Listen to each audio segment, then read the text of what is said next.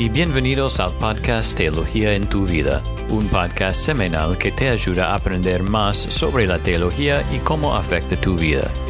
Yo soy Jason Wright y estoy acompañado por Eric Abersrohr.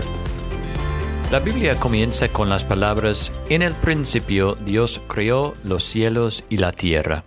Es una oración llena de verdad y hoy queremos enfocarnos en quién es este Dios que creó.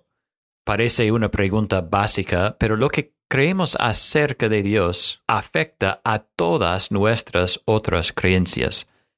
Yo recuerdo haber enseñado una clase donde estudiamos 1 Samuel y leímos el versículo que dice que Dios retiró su espíritu de, de Saúl y envió un espíritu maligno para atormentarlo. Y ese es un relato interesante y tal vez podamos hablar de ello en el futuro.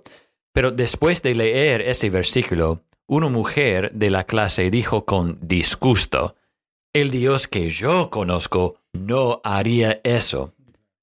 Bueno, es una muestra que es fácil hacer que Dios sea como queremos que sea, en lugar de como la Biblia dice que es. Eric, ayúdanos a entender quién es Dios y cómo es Él. Bueno, hola Jason y gracias por la pregunta. Honestamente, cómo pensamos en Dios tiene muchas ramificaciones para nuestras vidas. Entonces hay que pensar verdaderamente sobre la naturaleza de Dios y es por eso que esta pregunta es tan importante. Marcos capítulo 12, versículo 30 dice, por ejemplo, y amarás al Señor tu Dios con todo tu corazón y con toda tu alma y con toda tu mente y con toda tu fuerza. Jason, ¿cómo podemos amar a alguien con todo nuestro corazón, alma, mente y fuerza si no lo conocemos? Entonces nos interesa conocer a Dios y lo que Él ha revelado sobre su propia naturaleza porque queremos amarlo más. Algunos teólogos han dividido la forma en que podemos conocer a Dios en cuatro categorías que creo que nos ayudan mucho. Primero es podemos conocer a Dios por sus nombres. La Biblia usa muchas veces diferentes nombres para que nosotros entendamos al carácter de Dios. Todos nosotros tenemos nombres, pero la verdad es que no sabemos mucho sobre el significado de nuestros nombres y tampoco nuestros nombres nos revelan mucho sobre nuestro carácter. Pero en los tiempos antiguos los nombres eran más importantes y comunicaban algo importante sobre el carácter de la persona. Es lo mismo con Dios. Él tiene muchos nombres en la Biblia que nos revelan algo importante sobre su carácter. De hecho, en Salmo capítulo 9, versículo 10, dice, en, en ti pondrán su confianza los que conocen tu nombre. E, entonces podemos ver sus nombres como Yahvé.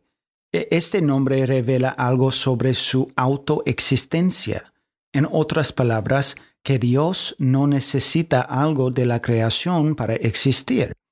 Otro nombre que vemos en Éxodo capítulo 34 versículo 14 es celoso, donde dice, no adorás a ningún otro Dios, ya que el Señor cuyo nombre es celoso, es Dios celoso. Entonces este nombre nos muestra que Dios demanda la adoración de sí mismo. Segundo, es que podemos conocer a Dios por sus acciones. Por ejemplo, en el primer versículo de la Biblia vemos a Dios creando el mundo con su poder. Esto significa algo importante sobre Dios, a saber que Él es poderoso y es creador.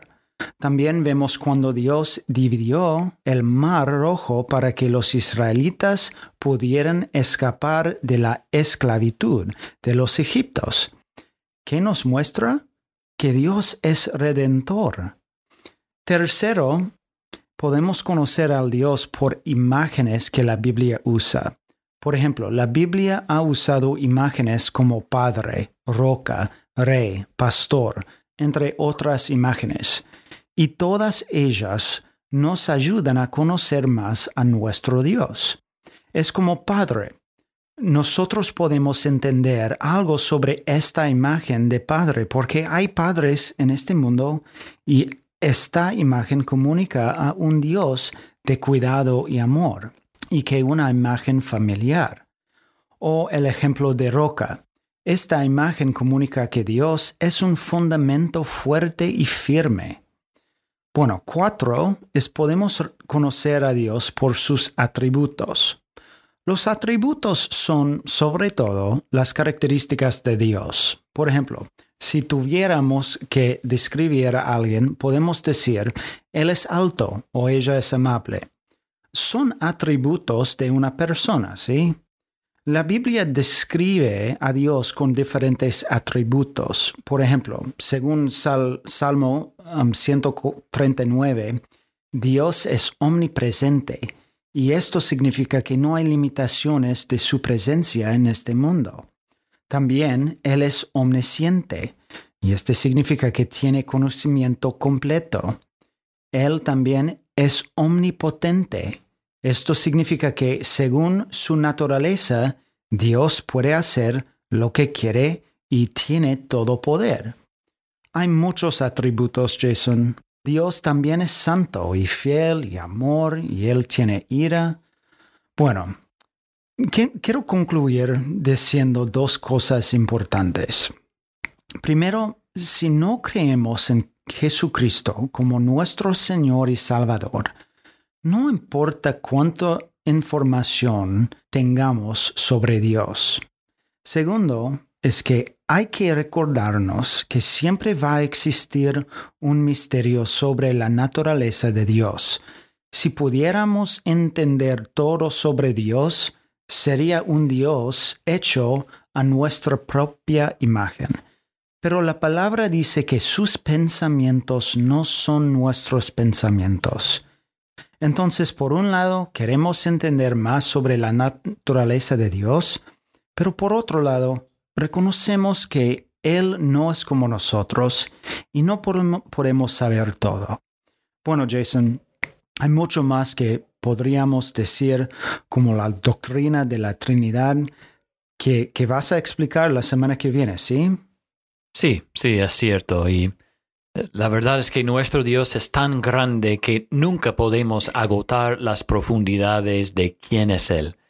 Oro que esta reflexión nos haga detenernos y adorarlo. Bueno amigos, queremos recordarles que en cada episodio incluimos notas donde ponemos versículos bíblicos a los que nos referimos durante el episodio y otra información si deseas estudiar un tema que discutimos con más profundidad. Como siempre, gracias por escuchar y hasta la próxima semana.